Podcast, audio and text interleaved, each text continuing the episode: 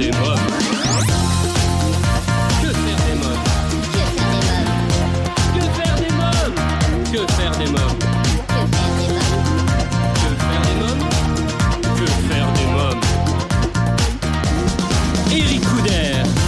Bonjour à tous, chers parents, grands-parents, professionnels de la petite enfance, c'est Eric Couder. J'espère que vous vous portez bien et que vous restez bien chez vous, si vous en avez la possibilité, bien sûr. Vous écoutez Que faire des mômes, votre rendez-vous hebdomadaire 100% famille, à écouter à la radio et en podcast sur quefairedesmômes.fr et toutes les plateformes audio. J'aurai le plaisir de recevoir aujourd'hui Yves Marie-Alain, ancien directeur du service des cultures du Muséum national d'histoire naturelle, ingénieur horticole et paysagiste et commissaire de l'exposition Aventure végétale de l'insouciance à la liberté encadrée qui se tiendra jusqu'au 7 juillet au château de la Roche-Guyon. Cindy Lermite, responsable du développement culturel, et l'auteur Nicole Burezi pour sa collection de livres pour enfants La Philo en minuscule, publiée aux éditions LC. Cette émission vous est proposée grâce au soutien de notre partenaire Étoile de Rêve. Étoile de rêve, c'est 15 ans d'expérience dans les événements pour enfants. Vous avez un anniversaire ou une fête de famille à fêter? N'hésitez plus, contactez-nous au 01 45 74 11 23. 01 45 74 11 23. Une équipe de professionnels est à votre écoute sur Paris et la région parisienne, dès la prise en charge de votre demande jusqu'au jour de votre fête. À présent, je reçois donc Que faire des mômes Yves Marie-Alain et Cindy Lermite pour nous parler de l'exposition Aventure végétale de l'insouciance à la liberté encadrée qui se tiendra jusqu'au 7 juillet au château de la Roche-Guyon. Bonjour Yves Marie-Alain. Bonjour. Alors, vous êtes ancien directeur du service des cultures du Muséum national d'histoire naturelle, ingénieur horticole et paysagiste et commissaire de l'exposition Aventure végétale de l'insouciance à la liberté encadrée qui se tiendra jusqu'au 7 juillet au château de la Roche-Guyon. Euh, que représente cette exposition et quels sont les sujets abordés? Alors, ce que ça représente, c'est finalement le- les aventures des végétaux, et ça depuis la nuit des temps, puisqu'on va commencer avec des fossiles pour arriver juste à notre période. Et donc, euh, c'est de montrer euh, de telle manière, finalement, les végétaux ont toujours existé, se sont toujours transformés, ont toujours vécu et, et se sont, euh, je veux dire, adaptés, y compris lorsque l'homme a voulu les transformer. Et donc, c'est un peu tout ça que veut raconter l'exposition.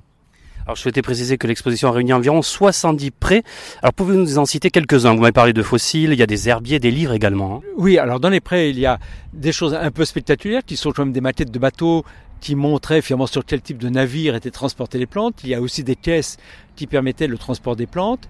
On a donc des fossiles, on a euh, des ouvrages, des livres. On a aussi quelques jeux finalement euh, sur les mots euh, qui peuvent être employés par, euh, sur les plantes et de quelle manière finalement on peut essayer de se débrouiller entre les noms scientifiques, les noms, je dirais, de tous les jours euh, pour faire son marché. Donc voilà un peu, c'est des choses extrêmement variées, diverses. Euh, qui, sont surtout le reflet de la manière dont l'homme finalement euh, appréhendait ou appréhende le végétal. Comment s'articule euh, cette exposition et comment l'avez-vous imaginé Alors, s'articule finalement, euh, comme euh, l'exposition se fait dans, le château et donc dans les salons et les différentes pièces du château, je veux dire, c'était relativement simple comme articulation puisque il y avait un thème, on a, pris un thème par salle et donc à chaque fois qu'on change de salle, on change de thème, ce qui est quand même plus simple, je dirais, de lecture et dans le parcours. Donc elle été imaginée depuis justement les fossiles jusqu'à l'époque euh, contemporaine, en passant par la domestication, ce qu'on appelle la domestication des plantes, c'est-à-dire la manière dont les plantes sont passées de la nature sauvage à la nature euh, cultivée, telle qu'on peut les trouver dans un potager ou un fruitier de celui de la Roche d'Uillon, euh, et ainsi de suite, euh, donc par salle. Pourquoi cette exposition va intéresser toute la famille, également les enfants? Alors, parce que, enfin, je, je pense que tous les enfants, euh, euh, d'abord parce que je l'ai imaginé en pensant à mes petits-enfants. Donc, euh, euh, la manière dont ils réagissent finalement vis-à-vis d'un certain nombre. Donc, euh, les objets sont des objets qui peuvent être aussi des objets de tous les jours, mais qui sont aussi des objets un peu de l'imaginaire. Euh, et de montrer bah, qu'il y a des choses qui ont existé, qui ont disparu, et que d'autres sont en train d'arriver. Euh, je pense que c'est un peu tout ça. Il y a un discours qui peut euh, sembler un peu compliqué, enfin compliqué, même si les mots sont simples, mais qui font appel éventuellement à des concepts, mais les objets par eux-mêmes sont des objets, je dirais, un peu de tous les jours, que chacun peut appréhender, peut se servir, peut comprendre, et euh, je dirais, avoir l'imaginaire et l'imagination se développer. Alors un catalogue et un colloque qui se tiendra le 16 mai prochain accompagne cette exposition ainsi que des ateliers euh, euh, pour les scolaires, des animations et un livre et jeu destiné aux enfants et aux adultes. Je vais euh, justement rejoindre à ce sujet Cindy Lermite, responsable du développement culturel pour évoquer les animations jeunes publics au château de la Roche-Guyon. Merci Yves-Marie Alain, merci beaucoup. Merci. Bonjour Cindy Lermite. Bonjour. Alors vous êtes responsable du développement culturel au château de la Roche-Guyon. Quelle place et quel accueil réserve, réservez-vous aux jeunes publics et aux familles au château La Roche-Guyon? Alors cette année, on a lancé une nouvelle programmation pour le public individuel et notamment des familles. L'idée est de vous permettre de venir plus souvent au château. Donc on a des nouvelles visites thématiques en plus de la visite découverte du château traditionnel. Donc on en a trois à vous proposer. Donc la première c'est Alto Cliché. L'idée, c'est de travailler autour des stéréotypes euh, qu'on a sur le Moyen Âge. Donc non, on ne lance pas de huile bouillante euh, sur euh, les assaillants. la seconde est un petit peu plus patrimoine, puisqu'on est, une visite qui s'appelle Entre Cray et Seine. L'idée, c'est de voir le patrimoine du, château, mais aussi du, village, et donc de permettre de faire cette liaison entre le château et, et la Seine. Et la troisième, c'est une visite euh, spéciale Seconde Guerre mondiale, parce que nous, on a accueilli ici euh, au château euh, Rommel, et on est un village assez occupé pendant la Seconde Guerre mondiale. Alors pourquoi cette exposition aventure végétale de l'insouciance à la liberté encadrée pourra particulièrement intéresser les enfants? Alors on a mis en place un livret-jeu euh, l'idée, c'est de, faire comprendre aux enfants des clés euh, de lecture et de compréhension de l'exposition, euh, et donc de leur donner envie d'aller découvrir un peu plus cette expo. Et on vient de, travailler sur une chauve-souris, qui est notre, notre nouvelle mascotte, et donc elle va accompagner les enfants dans le livret-jeu tout au long de l'exposition. Alors, quelques mots maintenant sur le domaine et le château de la Roche-Guyon. Quelle est son histoire? Alors, c'est une histoire euh, très complexe, puisqu'elle va du Moyen-Âge jusqu'à nos jours, euh, puisque, comme je, vous l'ai dit, euh, on, est avec jusqu'en 1945 avec Rommel, et puis on traverse les siècles, puisqu'il y a le Moyen-Âge, il y a la période Renaissance, 18e, et puis voilà, jusqu'à maintenant. Donc c'est très riche. En tout cas, ça donne envie de venir euh, visiter ici euh, le château. Euh, est-ce que vous avez quelque chose à rajouter pour donner envie justement à nos amis auditeurs de venir en famille, passer peut-être la journée même? Exactement, vous pouvez venir passer la journée ici puisque vous avez la chance de visiter le château, de venir au potager où vous avez la capacité d'apprendre plein de choses sur les végétaux et on propose aussi des, des animations famille où euh, vous venez découvrir dans le château euh, et dans euh, le potager toutes les richesses du domaine. Merci Cindy Lermite, merci beaucoup. Merci à vous. Aventure végétale de l'insouciance à la liberté encadrée, une exposition qui se tiendra jusqu'au 7 juillet au château de la Roche-Guyon. Je souhaitais vous préciser que cette interview a été réalisée avant l'épidémie du coronavirus Covid-19 et qu'il faut bien sûr rester chez vous jusqu'à nouvel ordre et ce pour préserver la santé de toutes et de tous. En espérant que vous puissiez euh, bientôt euh, tous aller découvrir cette exposition en famille. En attendant, je vous invite à lire notre article au sujet de cette exposition Aventure végétale de l'insouciance à la liberté sur le site officiel de notre émission Je reçois maintenant l'auteur Nicole Burézy. Bonjour Nicole Burézy. Bonjour Eric Couder, merci de me recevoir à Que faire des mômes. C'est un grand plaisir en tout cas. Merci euh, d'avoir accepté mon invitation. Alors vous êtes auteur, vous publiez aux éditions LC une très belle collection de livres pour enfants, à la fois distrayante et pédagogique. Commençons par Nathan et le rouleau magique. Parlez-moi de Nathan, ce beau prince intelligent, mais turbulent et capricieux. Qui est Nathan? Alors Nathan est un jeune prince qui a tout ce qu'il veut, il a tous les jouets qu'il veut, il a tout le monde à sa disposition et à son service. Et euh, du coup, il ne voit que lui, il n'est jamais heureux, il casse ses jouets, il veut toujours autre chose. Et finalement, ses parents sont désespérés parce qu'ils se disent que ce jeune prince ne sera jamais heureux parce qu'il n'est jamais content de ce qu'il a et il veut toujours autre chose. Et il ne sait pas ce que c'est que la paix et il ne sait pas ce que c'est qu'apprécier les choses. Un jour, Nathan tombe gravement malade et aucun médecin du royaume ne peut le guérir. Hein. Voilà, et là, il va commencer une épreuve. Et cette épreuve, c'est justement celle de la souffrance. Et à partir de là, il va comprendre beaucoup mieux les choses. Au départ, on pense qu'il va mourir, c'est ce que disent les médecins, mais il guérit, rassurez-vous. Et simplement, simplement, si j'ose dire, oui, bien sûr. il perd la vue, il ne voit plus. Seulement à partir du moment où il ne voit plus, justement, il va commencer à voir le monde. On peut dire que les écailles lui tombent des yeux et il va comprendre ce que c'est que les autres Et à partir de là, il va développer une autre sensibilité, il va développer d'autres sens que la vue. Il va commencer à sentir le monde, il va toucher le monde et surtout, il va voir les autres et il va se faire un ami. Et là, tout va changer. Alors vous dites, il voyait avec son cœur. Ça, ça m'a, ça m'a plu. Euh, cette phrase-là. Il s'est mis à voir, voilà, il s'est mis à voir avec son cœur parce que chacun des tomes commence par une pensée qui finalement introduit un petit peu les enfants à la littérature. Ça peut paraître euh, un petit peu ambitieux, mais j'ai moi-même le souvenir quand j'étais petite que quelqu'un euh, m'avait dit on ne voit bien qu'avec le cœur, l'essentiel est invisible pour les yeux.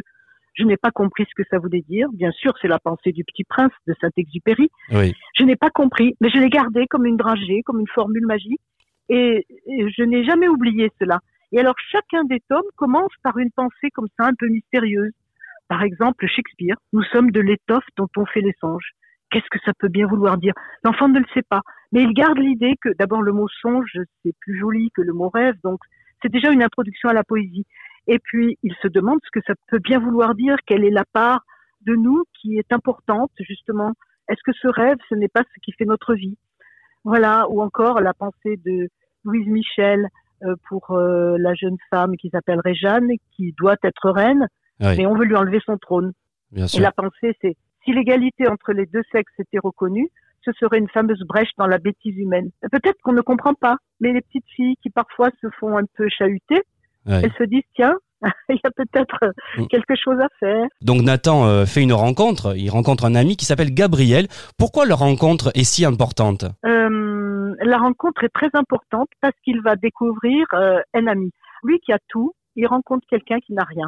Et euh, ce Gabriel, évidemment, on peut aussi voir une allusion à l'ange, enfin Gabriel, bien sûr, et même Nathan, parce que Nathan, c'est un palindrome, c'est-à-dire un mot, si vous le lisez à l'envers, si vous mettez N-A-T-A-N, si vous ça peut se lire dans les deux sens, c'est un palindrome. Et ça veut dire le don, donner. Donc Nathan, euh, ce n'est pas innocent comme prénom. Et il va donner quelque chose à ce, cet homme qui est complètement démuni, qui est dans la rue. Il lui demande, mais pourquoi es-tu dans la rue? Et l'homme lui dit, euh, je suis dans la rue parce que je n'ai pas de maison. Et pourquoi n'as-tu pas de maison? Parce que les maisons du monde ne sont pas pour tout le monde. Et pourquoi? Alors euh, il lui dit, bah, écoute, demande à ton père, c'est lui le roi. Alors il va voir euh, son père et il lui dit, mais pourquoi cet homme n'a pas de maison? Et le roi lui répond, d'abord le roi est très content de voir que son, son fils enfin réfléchit. Et il lui dit, il lui dit, c'est à lui de construire sa maison. Oui. Et cette phrase euh, euh, résonne évidemment dans, dans le petit garçon qui dit, mais s'il n'a rien, comment peut-il construire sa maison? Donne-lui. Mais s'il n'a rien, comment pourrait-il le faire? Aide-le. Donne-lui du bois et des clous, du ciment et de l'eau et de la nourriture pour qu'il reprenne des forces. Et le roi est, est tellement content de voir son fils évoluer qu'il donne tout cela. Et euh, le, le SDF Oui. va construire sa maison et même il aura un surplus et il va encore donner à quelqu'un d'autre. Donc il y a une chaîne humaine qui va se former et cette solidarité va les rendre tous heureux parce que Nathan a enfin un ami. L'ami euh, va encore aider quelqu'un d'autre qui finira par lui donner en- et c'est là le sens de l'échange et de la réciprocité qui est, euh, qui est inscrite dans le mot Nathan. Chacun va donner à l'autre et le dernier qui reçoit va donner le fameux rouleau magique. Avant de parler de votre livre Le Marchand de sable, quelques mots sur le livre Le Panache. Quelle en est l'histoire? Oui. Alors, c'est l'histoire d'un marin étourdi. En fait, c'est le petit garçon qui a grandi et qui se trouvait dans la maison qui prend la mer, qui a, qui a pris euh, la mer pour aller trouver le, le secret de la maison magique, de la maison qui prend la mer, justement, qui est capable de, de, de, de naviguer. Oui. Voilà. Alors, il a grandi, mais il est un petit peu étourdi. Alors, il est, il tombe amoureux de Linette, qui a grandi aussi, et qu'il qu'on va, qu'il va épouser à la fin. Et, mais seulement, il, il s'était engagé comme marin pour faire le tour du monde avec ce, ce navire. Et dans ce navire, il y a des marchandises qui sont ce que sont toutes les marchandises, mais elles sont, elles ont un emballage magnifique parce qu'elles ont un panache multicolore. Et dès qu'ils arrivent dans tous les ports, tout le monde se précipite pour aller acheter n'importe quoi parce qu'il y a ce panache autour. Oui. De couleurs, hein. une- différentes couleurs, hein. fumées de couleurs. différentes couleurs Voilà. des fumées de couleurs qui enfument le monde et qui, en fait, euh, euh, c'est parce que nous ne voulons pas un jean, nous voulons telle marque, nous ne voulons pas des baskets, nous voulons telle marque, etc. Et alors lui, il a les marques, justement, il a le panache.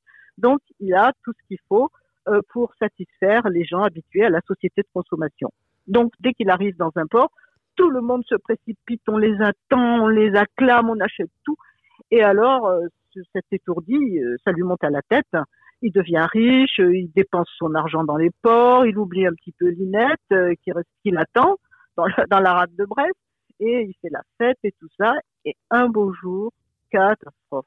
Il n'y a plus de panache, il n'y a plus de fumée. On ne sait pas pourquoi. Voilà. Et maintenant, les marchandises sont réduites à ce qu'elles sont, de pauvres objets dont personne ne veut. Alors, il est catastrophé. Et le, il cherche partout de la fumée. Euh, tous ces marins ne trouvent, n'en trouvent pas. Et alors, le capitaine a une idée. Il dit port de Pondichéry parce que là, je sais qu'on trouve de tout et ils vont au port de Pondichéry et ils interrogent les gens au marché de Pondichéry. Et alors, il s'approche d'un marchand de poissons et il lui dit Excusez-moi, est-ce que vous avez de la fumée? Et le marchand éclate de rire et lui envoie la fumée de ses poissons dans la figure. Enfin, ils se font moquer comme ça par plusieurs personnes et finalement, ils trouvent un vieux sage. Si vous voulez, je vous lis le passage qui est assez court, mais qui est amusant. Oui. alors, il dit au vieux sage, je voudrais, je voudrais de la fumée, s'il vous plaît. Et alors le vieux sage lui dit, mais enfin, pourquoi voulez-vous de la fumée? Alors il lui répond, je voudrais que notre paquebot retrouve son panache et cela dépend de la fumée que nous avons perdue. Je comprends. Vous voulez jeter de la poudre aux yeux. Chez nous, un proverbe dit que les imbéciles sont faciles à berner et que quand on les trompe, ils n'y voient que du feu. En achetant la fumée, ils croient disposer du feu. Plus la marchandise est entourée de fumée, plus ces acheteurs croient qu'elle est précieuse. Ils pensent qu'il n'y a pas de fumée sans feu. Et pour cette fumée, ils sont parfois prêts à gaspiller tout ce qu'ils ont gagné par leur travail. C'est idiot, a-t-il ajouté. Si on a besoin de quelque chose, on l'achète. Sinon, on détourne son regard de tous ces objets étalés partout et si joliment présentés. On ne se laisse pas enfumer. Et ce dont on n'a pas besoin, on le donne à qui en aura l'usage. Mais puisque vous trouvez des gens heureux d'acheter du vent ou de la fumée et que vous voulez leur en vendre, je vais vous en procurer pour leur donner une leçon. Et tant pis pour eux s'ils étouffent il ne mérite pas autre chose. En tout cas, ça donne envie. Rien que de vous écouter euh, compter comme ça, ça, ça va sûrement donner envie à nos auditeurs euh, euh, d'en savoir un peu plus. Alors, on va parler maintenant euh, d'un autre livre. Beaucoup d'enfants ont souvent du mal à s'endormir le soir. C'est le thème de votre livre, Le Marchand de sable. Linette et le Marchand de sable. Alors, Linette est une petite fille aussi étourdie. Elle a, elle a fait la folle à, à son anniversaire. Elle a reçu ses cousins. Ils ont un peu cassé. Ils ont beaucoup couru. Ils ont mangé trop de gâteaux. Et le soir, Linette n'arrive pas à s'endormir. Alors sa mère euh, euh, lui lit une histoire, elle lui lit les contes des mille et une nuits, puis elle lui lit une autre histoire, et elle finit par se fâcher. Elle lui dit, Linette, maintenant il faut dormir. On a besoin de dormir. Mais c'est impossible. Linette a beau mettre son compte-tour magique qui compte les moutons tout seul, ça ne marche pas. Elle regarde les poneys sur la tapisserie, elle les compte aussi, et ça ne marche pas. Elle a beau compter, compter, rien à faire. Alors la mère dit, bon, puisque c'est ça, je vais téléphoner au marchand de sable. Et elle essaye de le joindre, mais le marchand de sable est injoignable. Il répond pas, monsieur. Hein. le marchand de sable ne répond pas. le marchand de sable est en burn-out. Il faut le chercher, on ne sait plus où il est. Et finalement, elle va partir à sa recherche et elle va rencontrer sur sa route euh, de, de vilains garçons qui ne vont pas à l'école. Elle va, elle va faire la rencontre d'une vieille dame, euh, une sorte de magicienne. Enfin, elle va faire des tas de rencontres et elle va voir des paysages extraordinaires. Et finalement, elle va rencontrer, elle va trouver le marchand de sable qui s'est endormi, mais peut-être ne faut-il pas que je vous dise pourquoi elle s'est endormie. On va garder le secret. Nicole Burézic, quels sont les messages que vous souhaitez véhiculer dans vos écrits, par exemple dans La maison qui prend la mer ou encore La reine Réjeanne alors, dans La maison qui prend la mer, l'idée est donnée euh, par la phrase de Victor Hugo, euh, la pensée liminaire qui est tout à l'entrée du livre. Les morts sont des invisibles, mais non des absents. Nous avons tous, un jour ou l'autre, même parfois enfants, perdu quelqu'un, un être qui nous était cher. Et l'idée est celle-ci, c'est que les gens que nous avons aimés et qui nous ont aimés ne nous quittent jamais parce que leur pensée nous accompagne. Et alors c'est dit évidemment dans le dans le petit roman, enfin dans le petit livre, par euh, par une aventure. Euh, le petit garçon euh, Pierre va aller à la recherche de, de son père et le retrouve parce qu'il retrouve les mots que son père lui dit. Par exemple, il lui dit quand il, tu es dans l'épreuve, si tu es fort, le monde recule. Mais c'est une phrase qui m'a personnellement accompagnée. Et donc, euh, voilà, Pierre va, va affronter tous les obstacles et va retrouver en fait son père par la pensée. Il est très fort, hein, ce livre-là aussi. Hein. Moi, j'ai beaucoup aimé celui-là aussi. Il est, voilà, ça, comme je le disais, ça parle quand même de, la mort, hein, de, l'absence également. Oui, oui. J'essaye de faire que mes contes aident à grandir, en fait. Parce que, d'abord parce que c'est tous ces héros qui sont très jeunes en général, arrivent à vaincre des obstacles. Donc, finalement, euh, le monde n'est plus euh, seulement quelque chose d'opaque et de, de difficile, c'est aussi des épreuves qui sont à leur mesure. Ils peuvent ils peuvent gagner, ils peuvent aussi euh, être forts. Donc c'est assez rassurant pour eux. Euh, ça, c'est une des idées. Et justement, dans la reine Réjeanne, puisque vous me posez la question, la reine Réjeanne, c'est la fille de, de c'est la fille de Nathan. Euh, le roi Nathan est mort. Il a éduqué, il n'a qu'une fille. Il l'a éduquée pour qu'elle puisse régner à sa place. Il l'a, il lui a fait aller, il l'a fait aller à l'école, euh, faire de grandes études. Il lui a montré le monde. Il a voyagé avec elle et, il pense qu'elle peut lui succéder puisque c'est normal de pouvoir euh, succéder à son père quand on est quand on est la fille d'un roi. Et donc pour lui ça ne, ça ne posait pas problème. Mais voilà, les vilains barons ne l'entendent pas de cette oreille.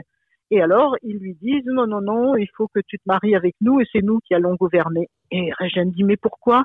Il y a eu par le passé euh, Nefertiti, il y a eu Blanche de Castille, il y a eu Imiko Japon, il y a eu et alors toutes les illustrations qui sont magnifiques montrent toutes ces, ces reines qui ont gouverné et qui ont gouverné avec sagesse. Donc elle refuse de laisser sa place et elle va avoir à affronter des, des luttes, euh, à mener des luttes difficiles. Elle va être enfermée. Enfin bon, il va falloir qu'elle qu'elle ait recours à, à beaucoup de, de, subterfuges et aussi beaucoup de d'amis pour euh, la sortir de ce mauvais pas et pour la mettre sur le trône qui lui revenait. Alors il faut, il faut préciser à nos auditeurs que ce sont des contes intemporels et modernes à la fois avec des aventures et de l'humour. Hein. Oui, alors l'humour justement j'ai essayé de montrer avec le avec le, le, vieux sage là qui le vieux sage avec, la, fumée, oui oui et puis l'humour de Linette parce que le, le, marchand de sable qui est en burn-out, rien que l'idée est drôle. Mais ça veut dire aussi que nous vivons avec, euh, nous, nous, nous, passons d'une activité à l'autre, nous avons une activité effrénée, et finalement, tout, beaucoup de gens vous disent, je n'arrive plus à dormir, j'ai perdu le sommeil. Donc c'est une réflexion sur l'importance du sommeil et du rêve, mais de la nuit, je veux dire. Et quelque chose est dit de, de philosophique en fait sur le rêve. Qu'est-ce que le rêve? Parce que elle, dans son rêve, euh, la petite fille va voir des choses qu'elle a vues le jour. C'est-à-dire qu'en fait, euh, elle dit des choses que Freud vous a appris sur la façon dont le rêve fonctionne. C'est fait de, stimuli qui viennent de ce qui s'est passé dans la journée, mais aussi on rêve de choses anciennes et tout cela se mélange dans des scènes qui peuvent être très poétiques. Donc quelque chose est dit réellement sur le fonctionnement du rêve. Ce n'est pas les enfants ne sont pas pris pour euh, pour euh, des gens qui ne peuvent pas comprendre. Ils comprennent à leur niveau. On peut tout leur dire, on peut tout leur expliquer il me semble que ils peuvent, ils sont capables de tout comprendre. Donc dans la Reine Réjeanne, ils comprennent euh, que on a besoin de se battre pour faire sa place. Dans, dans Linette, on, euh, on comprend que c'est une folie de euh, renoncer au sommeil et que c'est très important de dormir. Et c'est pareil pour pour le panache. On comprend que c'est une folie de courir après des objets euh, qui, une fois dépouillés de leur panache, ne nous donnent pas de bonheur. Voilà. Euh, Nicole Burézy, à quel moment cette envie d'écrire pour les enfants vous est venue? Vous n'écrivez pas que pour les enfants, hein, je vais en parler dans quelques instants, mais euh, pour les enfants, c'est à quel moment? Je pense que c'est venu à partir du moment où j'ai eu des petits-enfants. Mais déjà des enfants, mais peut-être que j'étais plus prise par mon travail, j'étais enseignante, mais c'est vrai, je leur ai toujours lu des histoires. Mais écrire des histoires, ça m'est venu quand j'ai eu un petit peu plus de temps moi-même, c'est-à-dire quand je n'ai plus enseigné. Mais j'anime des ateliers d'écriture, mais je n'enseigne plus vraiment. Et quand j'ai voulu nouer des, liens très étroits avec mes petits enfants, j'écrivais pour chacun des poèmes pour leur anniversaire et tout ça. Et puis je leur racontais des histoires pour avoir ce contact avec eux un peu magique, en fait. Voilà. Vous êtes né au Caire, il me semble. Hein? Oui, je suis né au Caire. Quel souvenir d'enfance vous gardez? Assez peu. Ah oui Assez peu. Je crois que bon, on devait me raconter des histoires certainement, mais je n'en avais pas le souvenir. Et puis j'étais euh, peut-être une enfant rêveuse. J'aimais assez euh, la solitude finalement et je vivais beaucoup justement dans l'imaginaire et Ah. ça me et j'aimais beaucoup la lecture, j'aimais beaucoup lire et ça m'a développé un petit peu peut-être l'imagination. Il C'est est bien que les enfants s'ennuient un petit peu. bien sûr. Euh, Est-ce qu'il y a un livre en particulier euh, qui vous a marqué lorsque vous étiez enfant, justement? Je crois que je lisais tout. Je lisais toute la comtesse de Ségur. Euh, je Ah oui. lisais les quatre filles du docteur March justement qui paraît, qui sort là et je vais aller le voir. Ouais. Je lisais Le Petit Prince. Je lisais tout ce qui me tombait sous la main.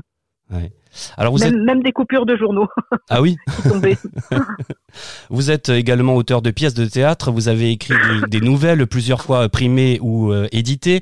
Vous avez même écrit un polar en 2017. Comment travaillez-vous? Comment travaille une auteure? Avez-vous un lieu de prédilection? Un moment de la journée où vous aimez écrire? J'aime bien écrire le matin au réveil, mais euh, un lieu de prédilection, il faut que ce soit calme. Il faut que j'ai du silence. Mais après, ça peut être n'importe où. Ça peut être beaucoup dans le train. je Ah oui vis entre Paris et Montpellier. Ouais. Et donc, euh, j'écris beaucoup dans le train. Je trouve que le mouvement stimule l'imagination. Ça peut être le mouvement de, du train, justement, et ou ça peut être euh, tout simplement la marche. En marchant, il y a beaucoup d'idées qui viennent. La marche stimule euh, l'écriture, ça vient beaucoup du corps. Et donc, le mouvement du corps fait venir les idées. Et dans mes ateliers d'écriture, des fois, je fais lever les gens et je les fais marcher ou je les fais bouger, bouger la main, bouger. Et, et souvent, euh, des idées viennent avec ce remue-corps et ce remue-ménage en même temps. Alors Nicole Burézy, euh, je vous reçois aujourd'hui pour votre collection de livres jeunesse euh, publiée aux éditions LC. Quelques mots sur les éditions LC. Euh, moi, je suis euh, enchantée de travailler avec eux parce que euh, l'éditrice euh, Cécile Langlois accepte, par exemple, les nouvelles qui sont euh, des courtes histoires et donc on a tendance à penser que ce n'est pas quelque chose de très sérieux par rapport au roman. Et par exemple, dans mon recueil Esquisse de femmes, il y a 27 nouvelles avec à chaque fois une femme qui est le pivot de l'histoire. Et elle prend le risque, cette éditrice, de publier des nouvelles. Et je crois d'ailleurs que ça marche bien parce que ça correspond à notre, à notre façon de vivre très pressée. Donc les histoires courtes, vous pouvez les lire euh, entre deux stations de métro, vous pouvez les lire euh, quand vous avez un petit quart d'heure de répit. Donc ça correspond bien au monde moderne. C'est pour des lecteurs pressés. C'est très, c'est très bien les nouvelles pour ça.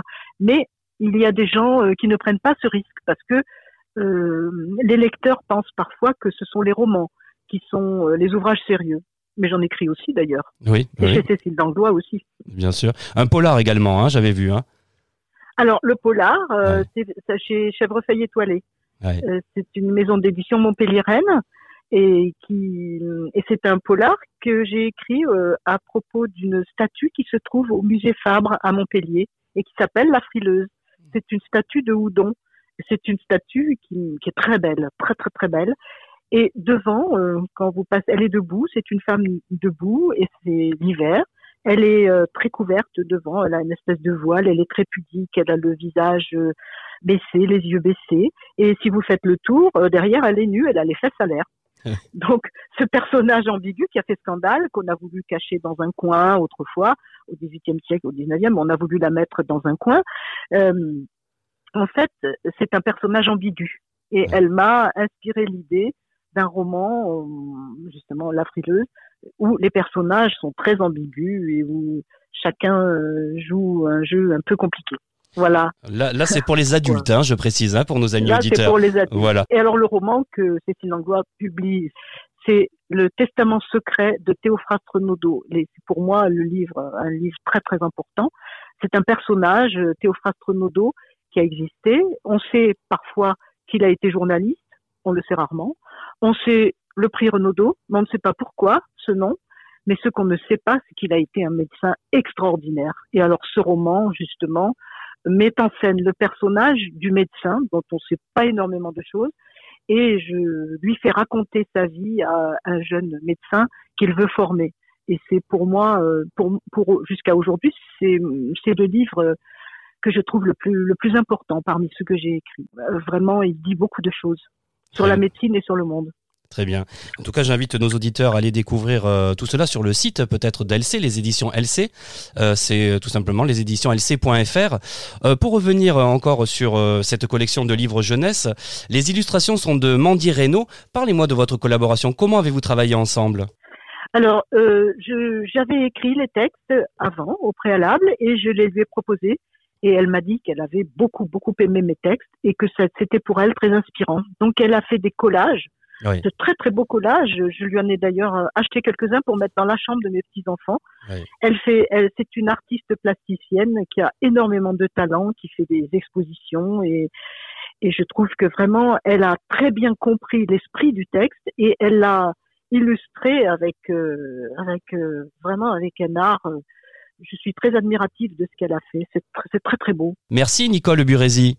Merci beaucoup, Eric Couder. La Philo en minuscule, une très belle collection de livres pour enfants de Nicole Burézy et illustrée par Mandy Reynaud, publiée aux éditions LC à vous procurer sans plus attendre.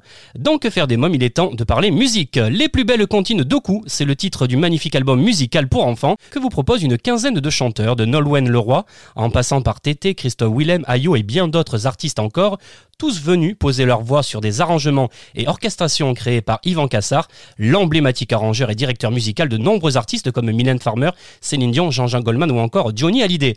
Je vous propose d'écouter un des titres que vous pourrez retrouver sur cet album, Il pleut, il pleut bergère, interprété par Elena Noguera.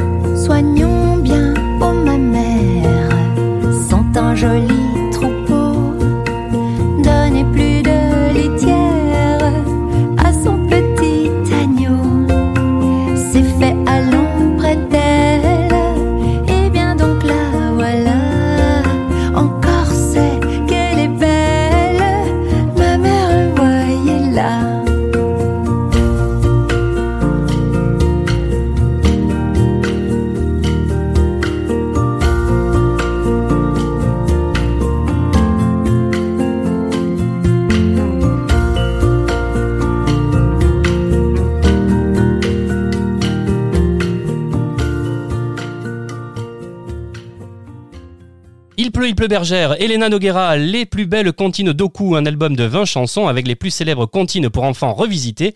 Il était un petit navire, petit escargot, frère Jacques et bien d'autres encore. Voilà un magnifique album qui ravira vos enfants et toute la famille. Et bien voilà, votre émission Que faire des mômes pour aujourd'hui, c'est terminé. On se retrouve bien sûr la semaine prochaine avec de nouveaux invités. Pour écouter nos anciennes émissions en podcast, lire et commenter les articles de notre magazine, nous contacter ou encore laisser un avis grâce à notre livre d'or, rendez-vous dès maintenant sur le blog quefairedesmômes.fr. Pour rester informé sur toute notre actualité, je vous invite à nous suivre sur les réseaux sociaux et interagir à l'émission d'aujourd'hui avec le hashtag QFDM.